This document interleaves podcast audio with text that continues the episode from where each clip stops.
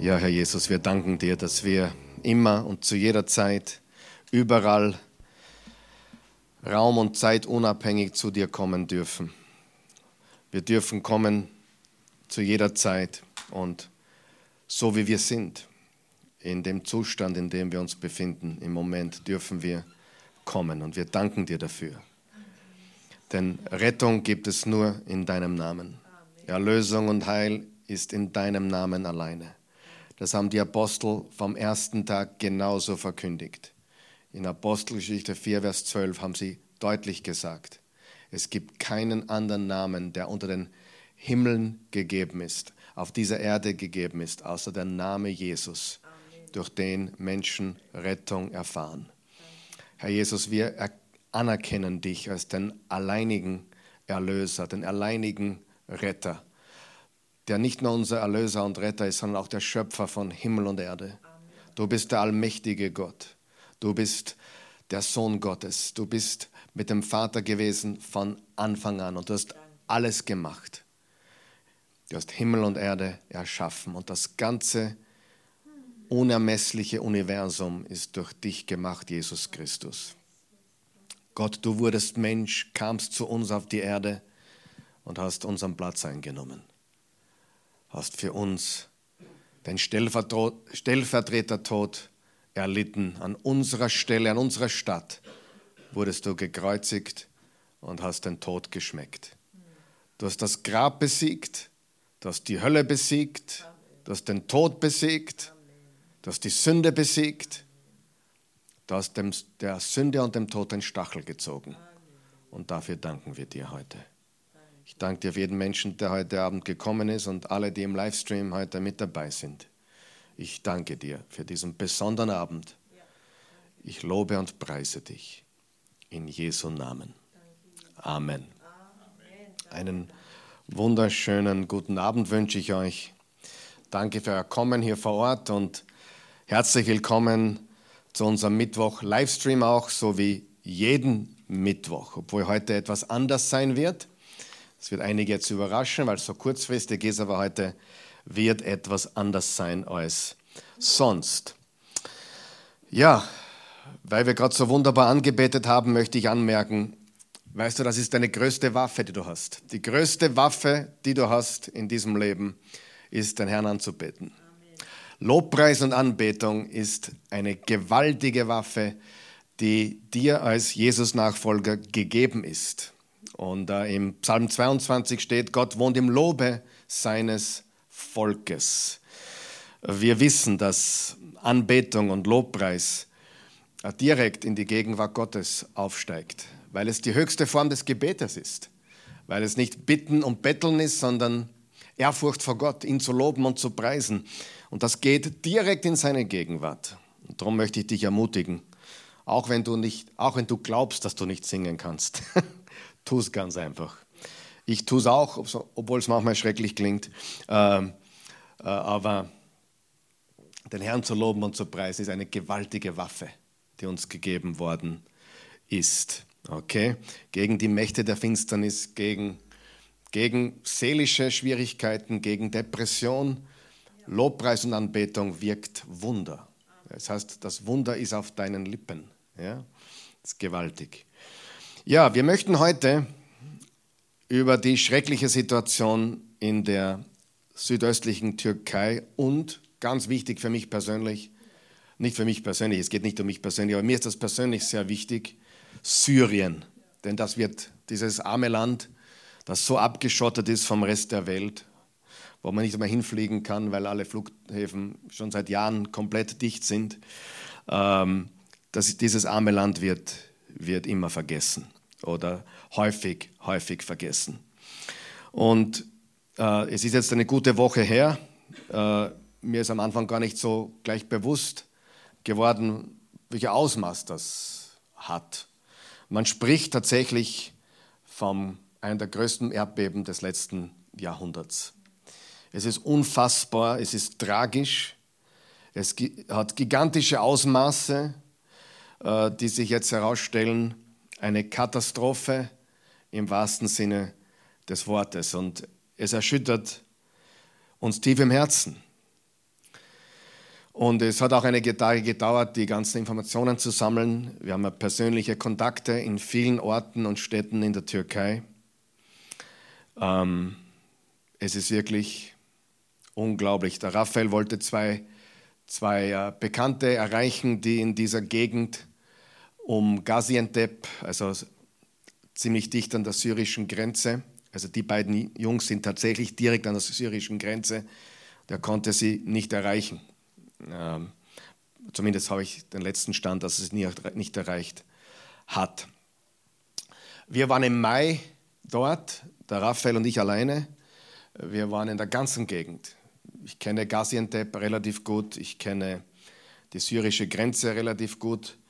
Wir waren äh, direkt in Kakemisch, das hat eine sehr, sehr lange Tradition und Geschichte, kann man in den Büchern der Könige sogar nachlesen, in der Bibel, Kakemisch. Es hat eine große Schlacht auch gegeben. Wir waren direkt dort an der Grenze. Wir wurden sogar hingeführt an die Mauer zu Syrien und da ist so ein Hügel. Da ist so ein Hügel direkt 30 Meter vor dieser von Menschen errichteten unumgänglichen Mauer. Da sind wir oben gestanden, 30 Meter Höhe, vielleicht 20 Meter Höhe und konnten hinunterblicken auf die Stadt, kleinere Stadt, größere Ortschaft in Syrien, Jarabulus. Und äh, auch dort ist ein Gebäude in sich zusammengestürzt. Es gibt, wir haben ein Video zugespielt bekommen ein Gebäude, was wir gesehen haben, noch im Mai. Ja, und ich möchte etwas vorlesen zuerst, weil, weil man die Ereignisse gar nicht fassen kann in Wahrheit. Das kann niemand von uns fassen, geschweige denn verstehen.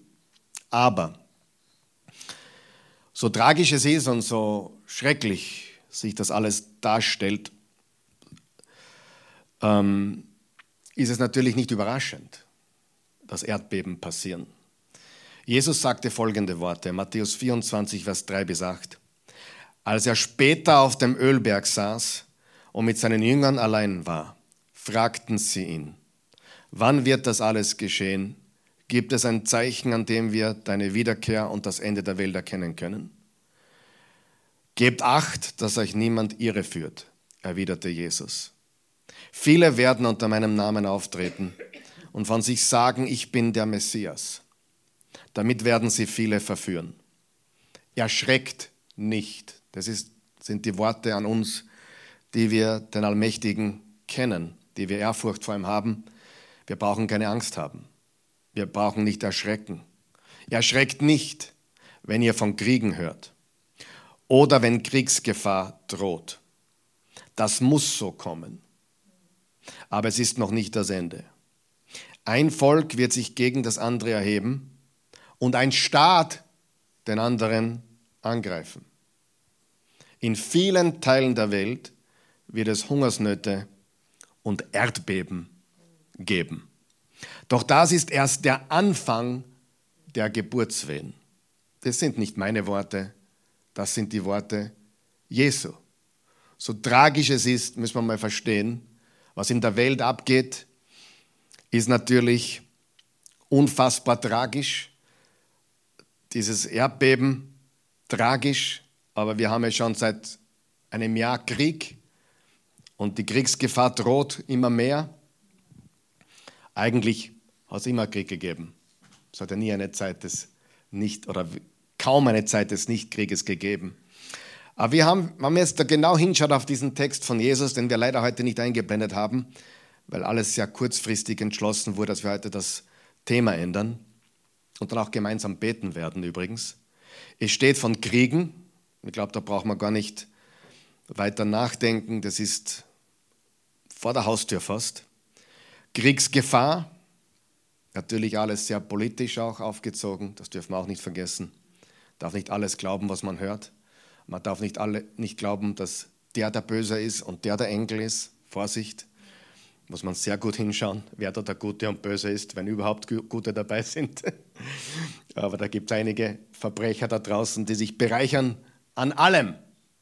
Ob es Corona heißt oder Krieg oder Erdbeben, auch jetzt. Wiederum gibt es Opportunisten, die alles ausschlachten, was mit den Menschen möglich ist. Du musst eines wissen. Wir leben in einer dunklen Welt. Satan ist der Gott dieses Weltsystems. Der hat nicht dein und mein Bestes oder das Beste der Menschen im Sinne, im Gegenteil. Er ist der Dieb, er kommt zu stehlen, schlachten und umzubringen. Jesus ist gekommen, um zu geben, leben und das in Fülle. In Fülle. Also wir haben hier von Kriegen, die Jesus anspricht, Kriegsgefahr. Dann haben wir hier stehen, ein Staat greift den anderen an und Hungersnöte und Erdbeben. Das heißt auch Unwetter natürlich, denn viele Hungersnöte kommen ja von, von, von der Wettersituation her. Äh, ich habe irgendwann einmal einen Bericht gelesen, dass vom Wetter das meiste, was in der Wirtschaft passiert, vieles hängt vom Wetter ab, von den Wetterbedingungen auf diesem Globus. Und Jesus hat gesagt, doch das ist erst der Anfang der Geburtswehen. Also die Dinge überschlagen sich. Kriege, Erdbeben, Leid auf der ganzen Welt hat es immer schon gegeben und jetzt sehen wir halt eine sehr starke Konzentration dieser Dinge. Und wir haben in den letzten Wochen, wie gesagt, Informationen gesammelt, mit Leuten und Freunden auch vor Ort gesprochen, in der letzten Woche, nicht Wochen natürlich. Die Lage ist dramatisch. Mehr als 37.000 Menschen, und ich glaube, das reicht gar nicht, es sind mittlerweile schon wieder mehr geworden. Mehr als 37.000 Menschen sind gestorben. Millionen von Menschen, Millionen von Menschen sind obdachlos, äh, hilflos, komplett, haben alles verloren. Familien, die ausradiert wurden, wo nur eine Person übrig blieb. Kinder verloren, Eltern verloren und so weiter. Eine Vielzahl der ausländischen Hilfstrupps ist bereits abgezogen, was man so hört. Da ist kaum mehr für die, die in den Trümmern sich befindlichen Menschen. Also gibt es Hilfe. Es ist eine tragische Situation. Es wird als das folgenschwerste Erdbeben unseres Jahrhunderts bezeichnet und führt unzählige Menschen in Armut und Hilflosigkeit. Und man muss sich vorstellen, diese Hoffnungslosigkeit kann man sich wahrscheinlich nicht vorstellen. Aber ich weiß nicht, ob es dir schon mal so dreckig gegangen ist, dass du keine Hoffnung mehr gesehen hast. Ich Gott sei Dank nicht. Ich weiß, es gibt solche Situationen. Äh, es gibt auch Menschen, die haben mentale Schwierigkeiten oder psychische Krankheiten, die da mit hineinspielen. Aber so etwas können wir uns hier, glaube ich, nicht vorstellen. Und wir, wie gesagt, wir sind mit lokalen Bürgern in Kontakt. Äh, wir sind in Kontakt mit äh, einer Gemeinde in Ephesus, also moderne Türkei. Der Ort heißt heute Selçuk, aber die Gemeinde nennt sich dort auch, ähm, glaube ich, die Kirche in Ephesus. Das ist eine kleine Gemeinde von 40 Personen, geleitet von einer Pastorin, weil es wahrscheinlich nicht genug Männer gibt, die wirklich dafür gerüstet sind. Eine, eine ganz liebenswürdige Pastorin leitet diese Gemeinde dort. Und die Lobpreisleiterin in dieser Gemeinde, die Özlem, hat viele, viele Jahre in Deutschland gelebt, spricht fließend Deutsch und kommt von dort her und leitet dort den, den Worship. Ihre über 70-jährige Schwiegermutter ist zum Glauben gekommen, kurz bevor wir dort waren im Oktober und hat sich taufen lassen. Also die war komplett verändert. Äh, Ihr Ehemann ist gläubig geworden, ihr 18-jähriger Sohn hat sich taufen lassen vor kurzer Zeit. Da ist wirklich eine muslimische Familie komplett zum Glauben an Jesus übergetreten. Und mit dieser Gemeinde sind wir sehr stark in Kontakt. Und äh, wir sind auch mit einem Bruder in Kontakt in Bergama. Bergama klingt auch, nicht nur Ephesus klingt äh, bekannt, auch Bergama klingt bekannt. Es ist dort, wo die antike Kirche Pergamon äh, war. Und zwar auch in der Offenbarung kann man von der nachlesen, Pergamon. Das ist die dritte Gemeinde, an die Jesus gesprochen hat. Zuerst Ephesus, dann, ähm, stehe auf der Leitung, was war die zweite? Hm? Was, Mirna die zweite? Ja, du hast recht. Ja, er belehrt mich schon wieder heute. Ephesus, Smyrna, dann war es Pergamon, dann Thyatira, Sardes, Philadelphia und Laodicea. Das sind die sieben Gemeinden. Und Pergama, Bergama heißt es heute, da waren wir auch schon oft. da haben wir den Cousin von Engin, für den wir heute gebetet haben. Mehmet. Wir haben ja auch hier einen Engin in der Oase Church, der zum Glauben kam, hier getauft wurde. Und unabhängig vom Engin, unabhängig vom Engin, hat sich sein Cousin Mehmet in der Türkei einen Jesus-Film angeschaut und ist zum Glauben gekommen. Und er fährt, das letzte, was wir gehört haben, er fährt zwei Stunden mit dem Bus nach Izmir, weil es dort eine christliche Gemeinde gibt. Dort im Bergama gibt es keine anscheinend. Und äh, er darf auch nicht allzu laut reden vor seinem Glauben, sonst gibt es sehr starken Gegenwind.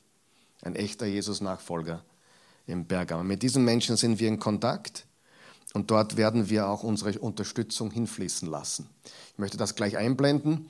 Wir haben äh, uns überlegt, wie wir das am besten abwickeln. Auch die Oase Church wird dorthin einen Betrag überweisen. Äh, wir werden 1000 Euro überweisen von der Oase Church, separat von dem, was ihr noch tut. Und zwar Hilfe für die Türkei und Syrien. Kann man es einblenden, bitte?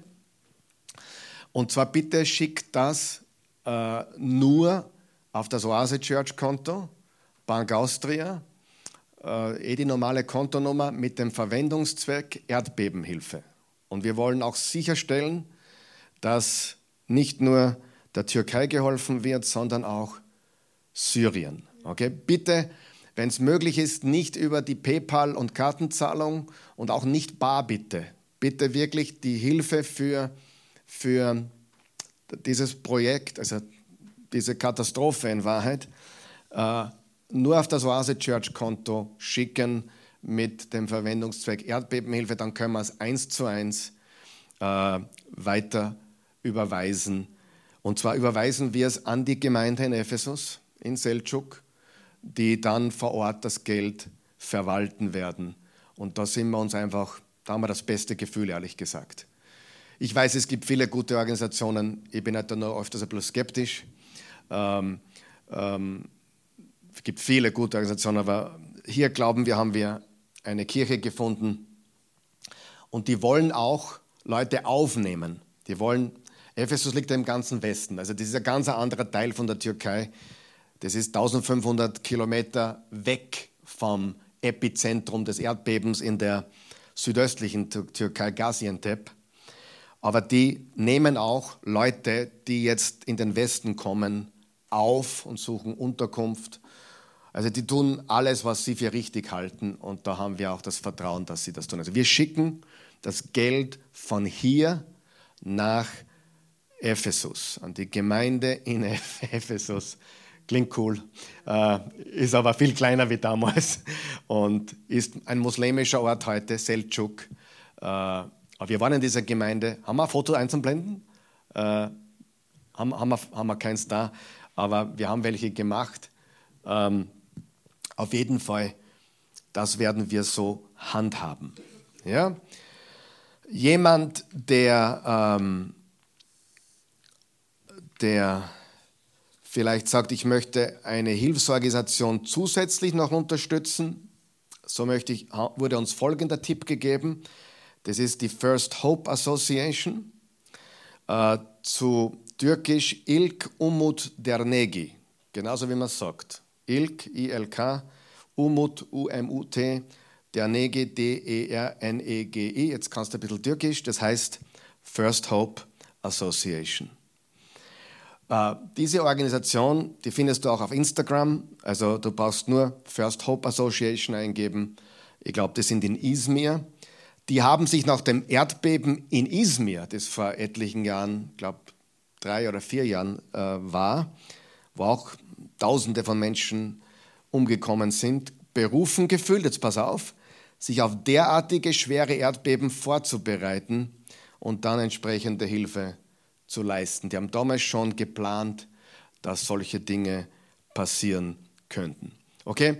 Der leichteste Weg ist, dass wir es so machen über, über Ephesus und die Oase Church verpflichtet sich, 1000 Euro zu schicken von unseren normalen äh, ja, Einnahmen, die wir haben. Und ihr könnt geben, was ihr wollt. Ich bitte euch darum. Okay? Ähm, Ganz wichtig. Ganz, ganz wichtig. Wir wollen unterstützen, was wir können. Ich werde auch die nächsten Tage immer hinfliegen, wahrscheinlich nächste Woche, äh, unter der Woche, sodass ich nicht fehle hier. Werde werd mir das selber anschauen. Mir liegt dieses Volk sehr am Herzen. Ich liebe die Türkei und mir geht es ähnlich wie es auch dem Ludwig gegangen ist, der früher die Türkei ja unsympathisch empfunden hat, weil was mache ich in einem Land so groß, das ich nicht kenne, muslimisch ist und nur Badeurlaub ist. Äh, aber ich liebe die Türkei. Die Türkei, liebe Freunde, die moderne Türkei ist das biblischste Land auf der Welt. Okay, du sagst jetzt ja, Auferstehung hast du keine gegeben. Doch, in der Apostelgeschichte von Paulus. Aber äh, Jesus ist in Jerusalem auferstanden und da, da geschah. Jeder will nach Israel, logisch. Jeder will nach Jerusalem, jeder will dort stehen, wo er gekreuzigt wurde und das Grab angreifen. Verstehe ich. Aber rein vom biblischen, von der Menge an Orten ist Türkei Hochhaus überlegen, Nummer eins. Weltweit an allen biblischen Orten dieser Welt. Und darum hat die Türkei ein ganz besonderes Platz in meinem Herzen bekommen. Die Menschen sind so großzügig. Jeder, der mit uns dort war, weiß, die Menschen sind so großzügig.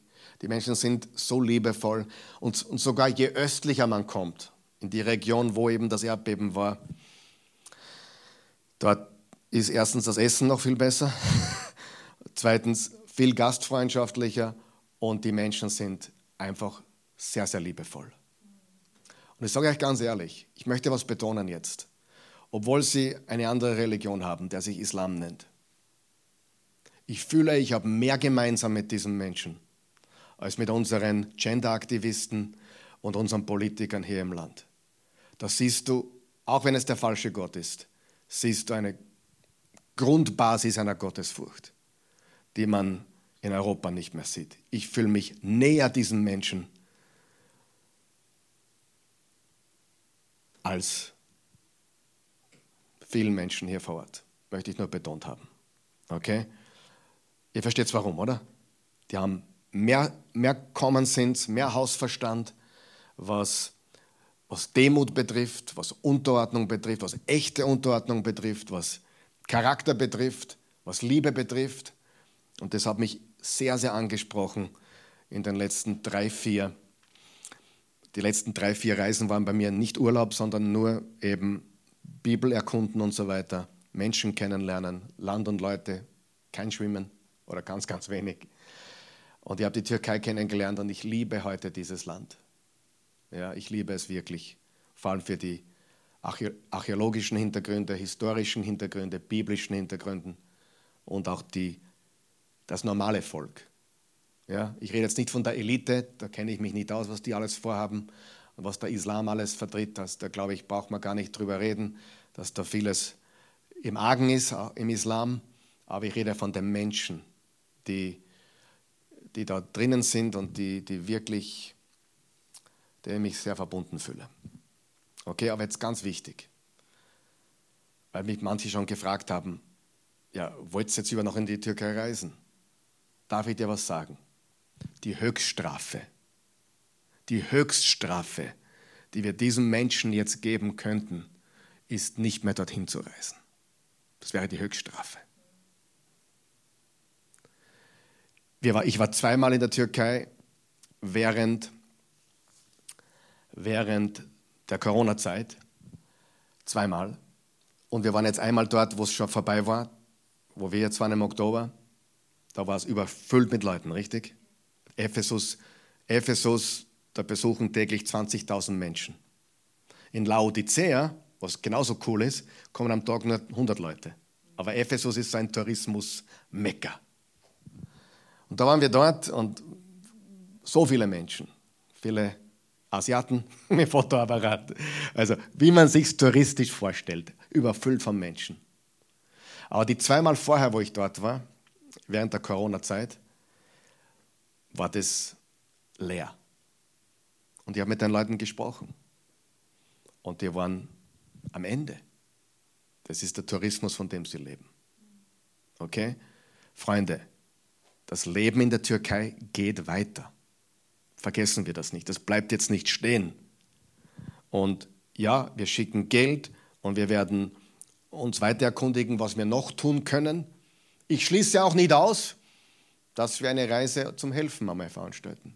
Ich bin für alles offen. Aber ich möchte mir das selber noch anschauen. Wir werden uns die Lage anschauen und beten und so weiter. Unsere Türkei-Reise ist sowieso hauptsächlich 90 Prozent in der westlichen Hälfte, also all diese biblischen Orte, die man äh, in der Offenbarung sieht, sind eher an der Westküste, also im eher europäischen Teil. Und wir werden nur ca. 10, 15 Prozent im Teil sein, wo, wo heute eben diese Situation ist. Und da werden wir schauen, wie wir das angehen werden. Aber wir werden selbstverständlich nicht aufhören, die Türkei zu bereisen. Die leben davon, die brauchen uns. Ich möchte jeden ermutigen, mach Urlaub dort, unterstütze dieses Volk. Wirklich, ich meine das ehrlich. Das ist, wäre schlimm, das abzubrechen. Es ist keine Furcht, es ist ein ganz sicheres Land, egal was die Medien dir sagen. Ich fühle mich da manchmal sogar sicherer wie äh, in Amerika. In Oklahoma, wenn ich nach Nordtulsa fahre, die amerikanischen Städte haben so einen Süden und Norden. Und da, da darfst du den Finstern nicht hinfahren. Also Detroit wirst du in der Finstern umgebracht wahrscheinlich, wenn du ins falsche Gebiet kommst. Also die Türkei ist ein ganz sicheres Land. Ja, ganz sicher. Wir, wir haben oft nicht einmal das Auto abgesperrt und die, die Leute sind grundgute Leute. Das, wir haben ein komplett falsches Bild teilweise von diesen Menschen. Und sie haben eine Gottesfurcht. Sie haben eine Gottesfurcht. Also das Leben geht weiter dort. Der Tourismus ist lebensnotwendig für die Menschen dort. Und das ist einfach so wichtig zu verstehen. Wir wollen Unterstützung geben, wo wir können. Und wir wollen auch das tun, was die Bibel uns sagt. Wir wollen geben, wir wollen wirken, wir wollen tun, was wir können. Und ich möchte jetzt einen Vers vorlesen, den wir am Sonntag ge gehabt haben, und zwar aus einer anderen Übersetzung. Äh, und zwar Apostelgeschichte 2, Vers 42.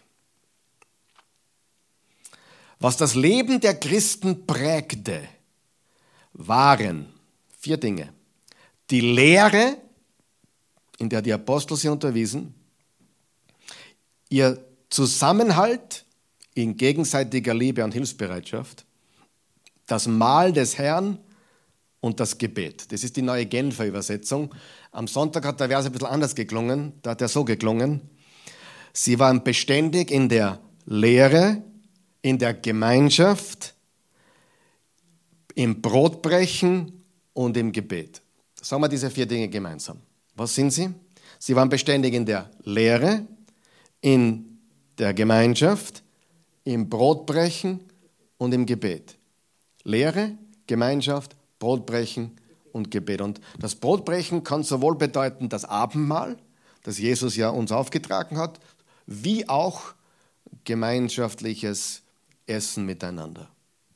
Aber das waren die vier Säulen. Lehre, Gemeinschaft, Brotbrechen und Gebet. Und je mehr ich das lese und je mehr ich mich auch beschäftige damit, und wie man vielleicht auch am Sonntag gemerkt hat, ist das ein Anliegen für mich, dass wir so eine biblische Gemeinde sind.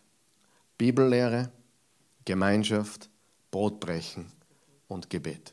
Das waren die vier Säulen. Ich wiederhole es noch einmal, damit es niemand vergisst. Was ist es? Lehre, Gemeinschaft, Brotbrechen, Gebet. Und manche nennen das die vier Säulen der Gemeinde, die vier Säulen der Urkirche.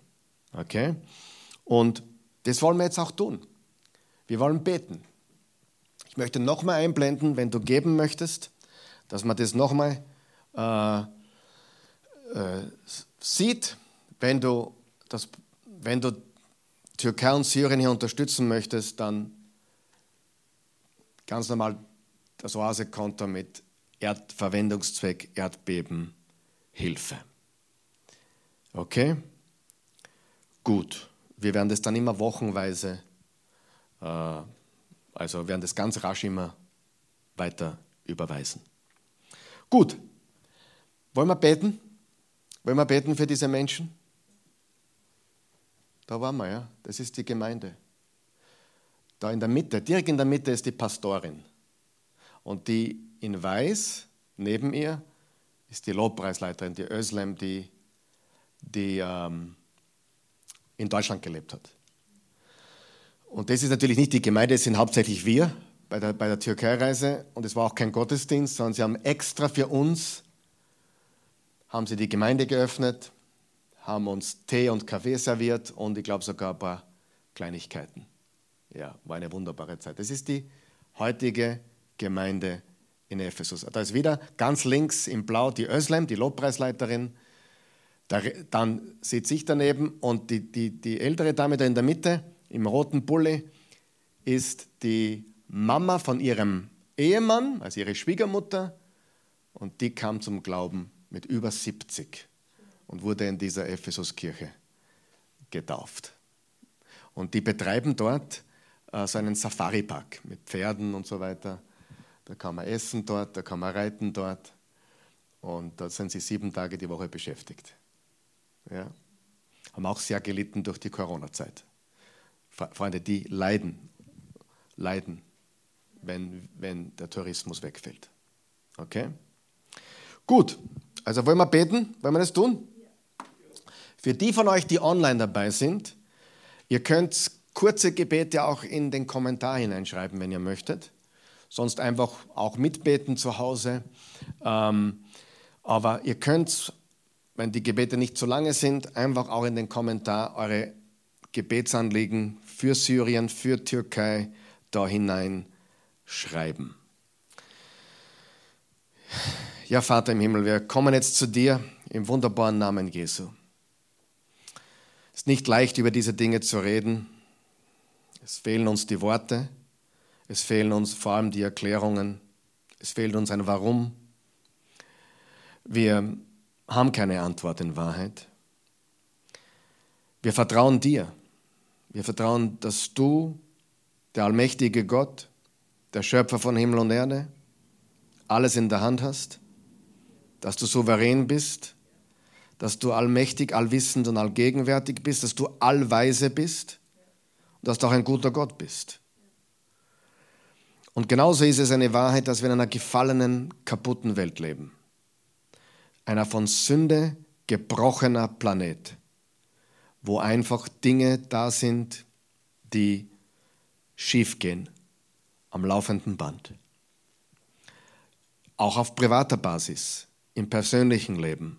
Dinge laufen nicht immer, wie wir sie gerne hätten. Manchmal passieren Dinge, die ganz schwer zu verdauen sind, wo wir enttäuscht werden, wo wir ja nicht nur enttäuscht werden, sondern auch richtig schlecht davon kommen, wo wir wo Ungerechtigkeit ist.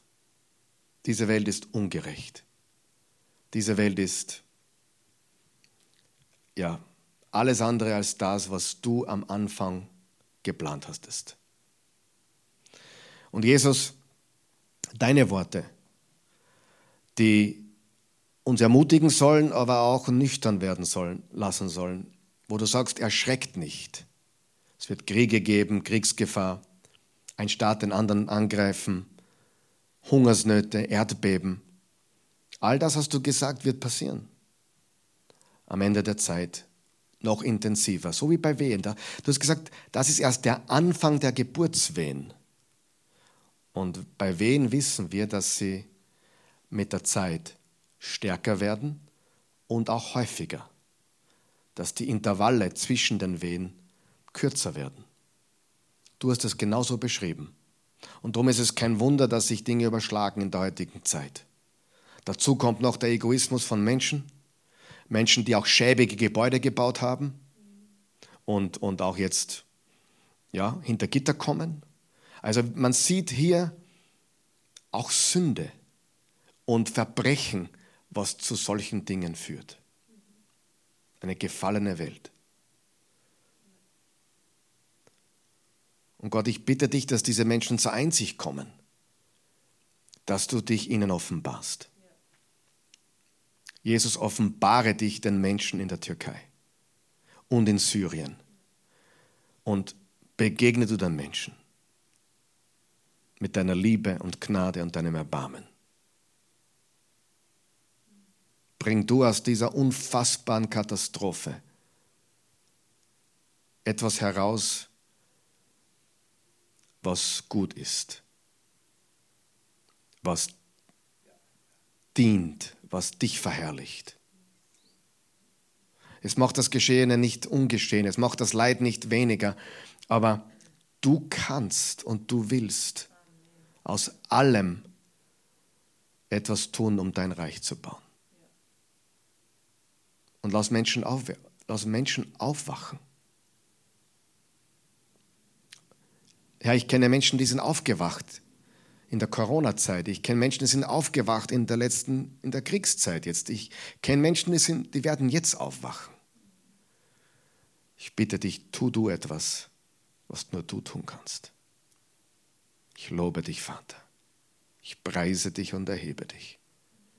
Ich danke dir für deine unendliche Güte und Gnade. Danke, dass du uns Kraft gibst und Weisheit gibst, richtig zu helfen. Gib uns die Weisheit. Wir wollen wirklich, dass das, was wir geben, auch richtig verwendet wird. Und darum bitten wir dich jetzt, dass das Geld, das wir senden, das Geld, das wir spenden, das wir geben, dass es richtig verwendet wird. Dass es ankommt bei denen, die es am nötigsten brauchen. Ich bitte dich darum. Tu du dein Werk dein Reich komme, dein Wille geschehe, wie im Himmel, so auf Erden. Du bist unser Vater, geheiligt werde dein Name. Dein Reich komme, dein Wille geschehe, wie im Himmel, so auf Erden. Gib uns unser tägliches Brot. Danke, dass du ein Gott bist, der uns täglich versorgt. Und sei auch du jetzt mit den Menschen dort. Gib ihnen einen Hoffnungsschimmer. Zeig dich du diesem Menschen. Vergib uns unsere Sünden, Herr, und so wie auch wir vergeben denen, die gegen uns gesündigt haben. Und bewahre uns vor dem Bösen. Denn dein ist das Reich und die Kraft und die Herrlichkeit in Ewigkeit. Wir lieben dich, Herr. Wir lieben dich. Wir preisen dich und erheben dich. Und manchmal ist alles, was man sagen kann, einfach nur Jesus. Jesus, greif du ein, wirke du.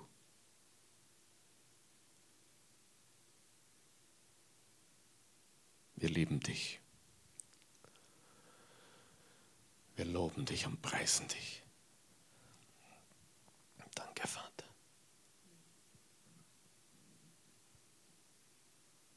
Danke, Vater.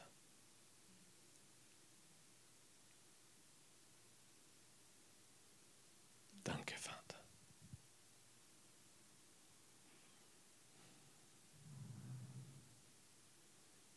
Danke.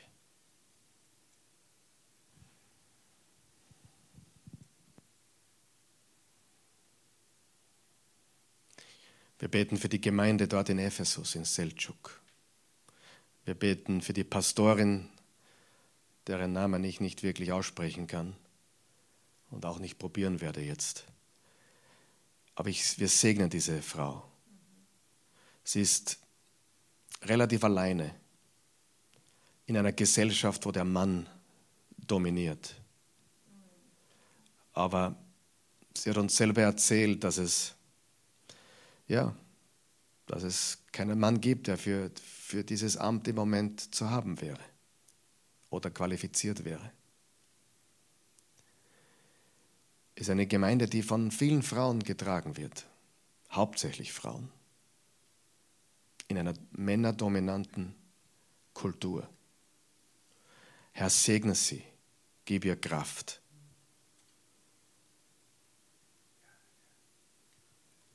Und lass diese Gemeinde wachsen, lass sie Menschen zu dir führen. Öffne den Menschen die Augen dort. Jesus, zeige du dich ihnen. Und wir beten auch für die Özlem und ihren Mann und ihre ganze Familie. Ja, das habe ich vergessen zu erwähnen. Ihre Tochter lebt in Ankara, studiert dort. und geht dort in eine christliche Gemeinde. Es gibt christliche Gemeinden in Ankara. Es gibt christliche Gemeinden in Istanbul.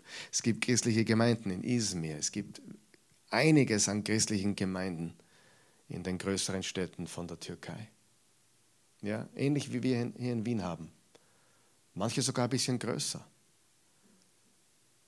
Es passiert dort einiges.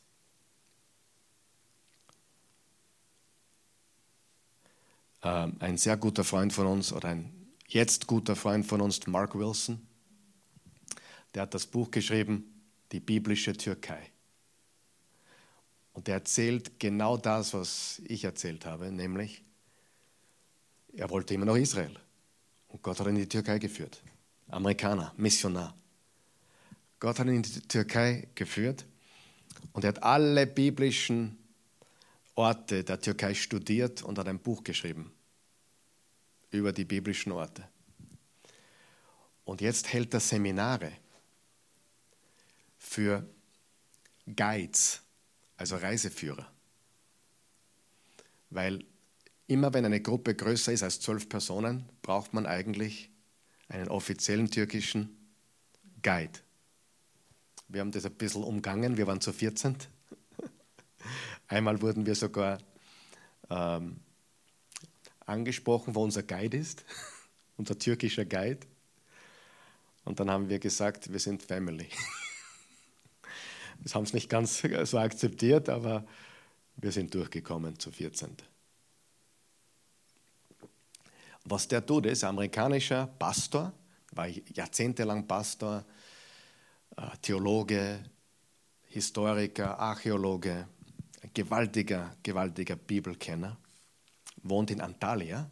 Auch in der Gemeinde waren wir. Da gibt es eine christliche Gemeinde in Antalya, geleitet von einem anderen amerikanischen Pastor. Und dieser Gemeinde Antalya ist eine englischsprachige Kirche und am Nachmittag eine russische eine türkische und noch eine Sprache. Und er lehrt die Guides, die türkischen Guides, was die biblischen Orte wirklich bedeuten. Weil, weil die haben es immer nur von der türkischen Seite beleuchtet, von der, von, vom Tourismus, von der touristischen Seite. Und er lehrt sie, er bildet sie aus über ein ganzes Wochenende wie sie über Ephesus vom biblischen Kontext her erklären, nicht vom touristischen oder vom nur geschichtlichen. Und da sind schon ein paar auch zum Glauben gekommen. Und die erzählen dann auch diese Dinge von einem biblischen Kontext, den ihnen Mark Wilson weitergibt. Das ist ein gewaltiger Dienst. Und da ist er auch zufällig dorthin gekommen, äh, zu, äh, also zufällig er war Pastor, er hat nie das gesucht, aber jetzt ist er dort und das ist sein Dienst. Gewaltig. Jesus, wir bitten dich für den Mark und seine Familie und die Gemeinde auch dort in Antalya, dass sie ihren Platz einnehmen und dass sie dir dienen, jetzt in dieser schwierigen Zeit. Hilf ihnen, vielen Menschen zu helfen. Hilf ihnen, viele Menschen zu dir, Jesus, zu führen. Darum bitten wir dich im wunderbaren Namen Jesu. Danke, Jesus. Amen. Mit dem müssen wir auch Kontakt aufnehmen. Das darf man nicht vergessen, haben wir noch nicht getan, aber mit dem müssen wir Kontakt aufnehmen, mit Mark. Ja. Pah, mir fehlen die Worte. Mir fehlen wirklich die Worte. Es ist sehr, sehr, sehr ernüchternd. Bernhard, willst du noch was sagen oder beten? Du, machst du das? Du hast da gelebt. Oh, du warst in Syrien oft drüben. Kommst du kurz?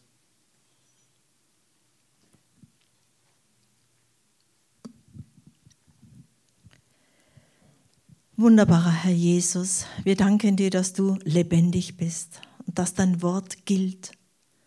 Herr, für diese Leute jetzt in Syrien, wo nur Krieg ist über Jahre, Ausbeutung, Totschlag, wo sie sich gegeneinander auch noch bekriegen.